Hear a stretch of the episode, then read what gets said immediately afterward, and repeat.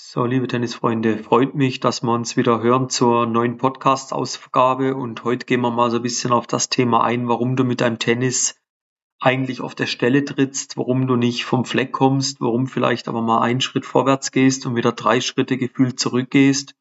Was, was können da die Gründe sein? Und ja, ich habe da mal so die äh, fünf, sechs Klassiker rausgeschrieben, wo man momentan auch in der Zusammenarbeit mit den Spielern feststellen, dass das eben immer wieder eintritt, wenn man rückblickend sagen muss, der Spieler ist nicht vorwärts gekommen. Ja, wenn man das dann analysiert, dann kommen eigentlich immer mindestens ein bis zwei, bei manchen Treffen sogar alle zu, ja, von diesen Punkten zur Geltung und die sind einfach dafür verantwortlich, dass du auf dem Level stehst, wo du heute stehst. Und andere Spieler oder Spielerinnen, wo halt den Schritt nach vorne gemacht haben, die haben sich in einem der Bereiche definitiv weiterentwickelt. Und das ist dann auch schon der Appell an dich. Ja, du musst für dich eine Entscheidung treffen, in welche Richtung willst du gehen? Willst du in die Richtung und willst erfolgreicher werden? Heißt ja nicht, dass wir hier von Tennisprofi reden. Wir reden mal davon, dass du vielleicht nicht mal LK 18, sondern jetzt LK 15 wirst. Und da muss ich wirklich nicht viel machen dafür. Also das kriegt man durchaus hin. Und ja, steigen wir ein. Der erste Punkt, warum der auf der Stelle tritt, ist, dass es deinem Gegner definitiv zu leicht macht. Du machst immer das Gleiche. Dein Gegner erfährt eigentlich immer denselben Reiz von dir. Und kann man einen kleinen Ausflug ins Krafttraining machen. Wenn du jetzt einen Bizeps aufbauen willst, einen kräftigeren Oberarm kriegen willst und machst immer das Gleiche, immer die gleiche Übung, immer im gleichen Gewicht, da geht nichts voran. Und so ist es eigentlich auch auf dem Tennisplatz. Wenn du willst, dass dein Gegner Fehler macht, da musst variieren, da musst variabler spielen, da musst den Gegner rausholen aus der Komfortzone, ja, rausholen aus seiner Komfortzone. Der darf nicht immer dieselben Aktionen machen am Platz. Der muss auch mal einen dreckigen, tiefen Ball in den Körper reinkriegen. Der muss auch mal einen etwas langsameren Ball kriegen. Der muss auch mal einen schnellen Ball auf den Körper kriegen. Ja, du musst immer wieder schauen, dass du dein Spiel basierend auf deinen Stärken variabel gestaltest, damit du es dem Gegner nicht so einfach machst, dich zu durchschauen, dass du nicht so leicht ausrechenbar bist. Ein anderer Punkt, der sehr häufig vorkommt, ist eben, dass du nicht oder überhaupt nicht matchnah trainierst. Viele von euch, die trainieren und halten wir das Wort trainieren einfach mal global, gibt den Unterschied, ob du einfach trainierst oder ob du matchnah trainierst. Aber viele von euch, die spielen einfach Bälle, was ja per se okay ist, aber da ist kein Sinn, da ist kein Ziel, da ist keine Absicht dahinter. Und wenn du den Schritt nach vorne gehen möchtest, und das möchtest du, sonst würdest du unter anderem die Podcast-Folge jetzt gar nicht hören. Das nehme ich dir nicht ab, dass du jetzt nur aus Zeitvertreib hörst. Ähm, dann komm dahin, dass du mehr matchnah arbeitest. Da gilt es dann natürlich auch abzuwägen. Das ist auch immer ein heißes Thema, wenn wir mit Trainerkollegen uns unterhalten. Ja, aber nur matchspezifisch, wo ist dann der Rhythmus? Okay, es gibt das allgemeine Rhythmustraining, wo es auch mal drum geht, dann aber auch unter dem technischen Aspekt, die Vorhand 30, 40 Mal Cross hin und her zu spielen dann muss in dem Bereich aber eine Entwicklung stattfinden. Da muss eine technische Entwicklung stattfinden. Und dann gibt's aber auch den Bereich, dass ich sage, okay, ich kann doch jetzt einen match-spezifischen Rhythmus spielen. Jetzt sagst du ja, aber was ist ein match-spezifischer Rhythmus? Ein match-spezifischer Rhythmus ist, dass du sagst, du spielst zum Beispiel dreimal Vorhand Cross, dann Vorhand Longline. So, und jetzt kommt es halt nicht drauf an, dass du den Ball 30 Mal Cross reinspielen kannst, sondern mit einer Qualität und mit einer klaren Wirkung und mit einer hohen Absicht dahinter dreimal Cross, damit du den Platz öffnest und dann Longline einen aggressiven Ball spielen kannst. Und das kommt zu selten vor. Verstehen wir uns richtig? Es braucht auch den Rhythmus.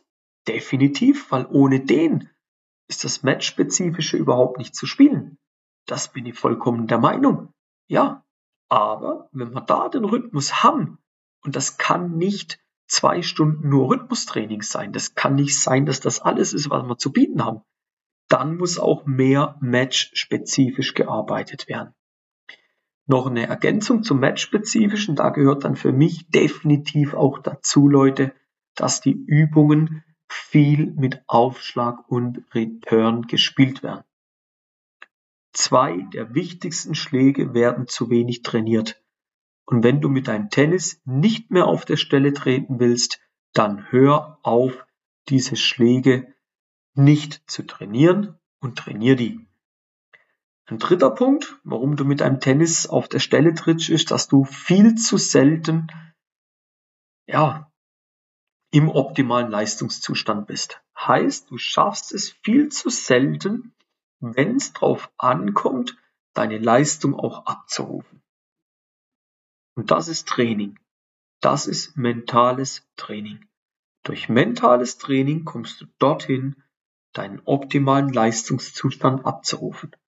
Du wirst lernen, wie gehst du um, wenn du zu nervös bist, viel zu hippelig bist, wie gehst du aber auch um, wenn du viel zu lasch von der A, von der körperlichen Einstellung gerade bist, wie gehst du mit negativen Gedanken um, wie gehst du mit Emotionen um. Das sind Inhalte von Mentaltraining. Ja?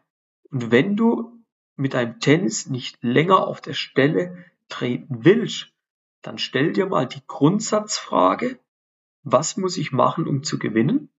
Und da ist dann Mentaltraining im heutigen Sport einfach nicht wegzudenken. Ein weiterer Punkt, du nutzt die Pausen nicht zu deinem Vorteil. Ja, du rennst eigentlich selber in dein Verderben rein.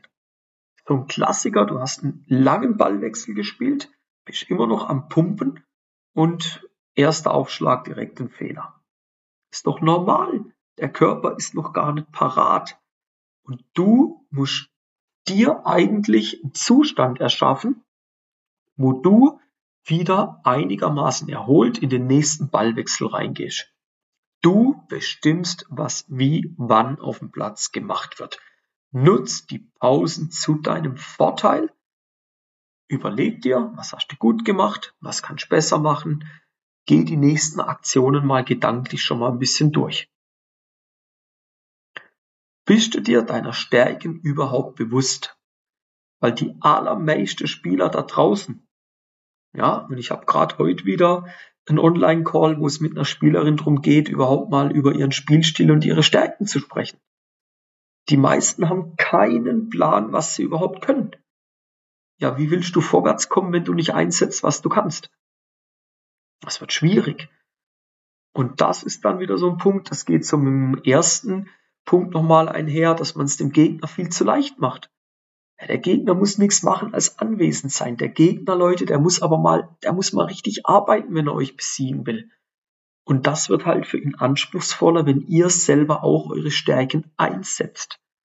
Um aber eure Stärken einsetzen zu können, müsst ihr euch auch eurer Stärken bewusst sein.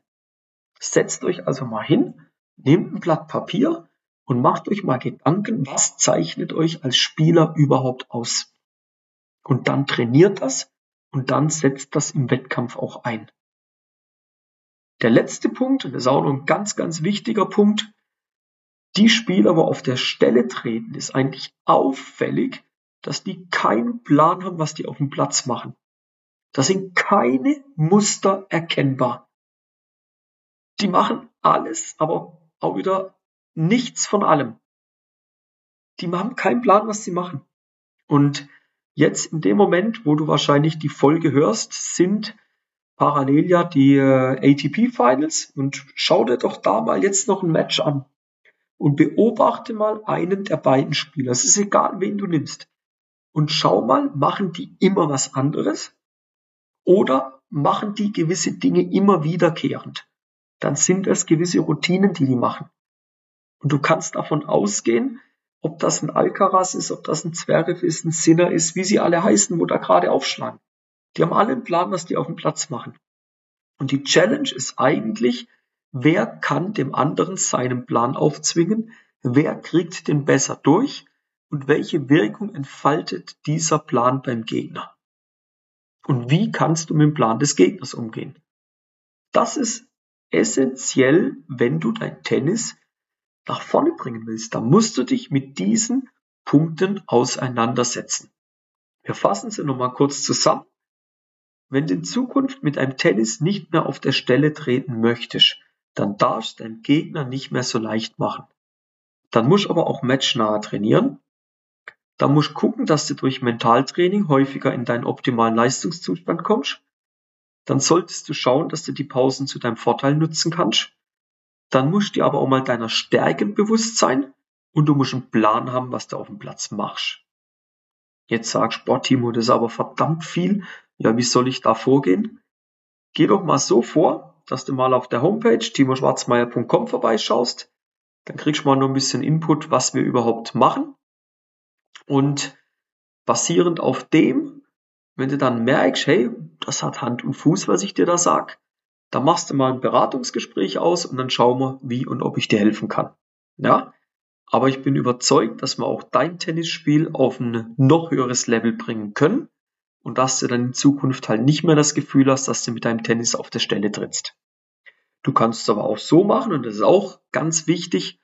Zieh dir weiter den Content rein, den du da von mir kriegst und dem tust du dir den Kanal abonnieren und dann wirst du da wöchentlich in der Regel zweimal, wenn nicht gerade irgend krankheitsbedingt, dass die Stimme weg ist, was dazwischen kommt, wie es jetzt halt vor ein paar Tagen leider mal war, wo es mir ein paar Tage wirklich die Stimme verrissen hat, dann kriegst du da auch dein Content und dann kannst du auch schon mit dem relativ viel anfangen.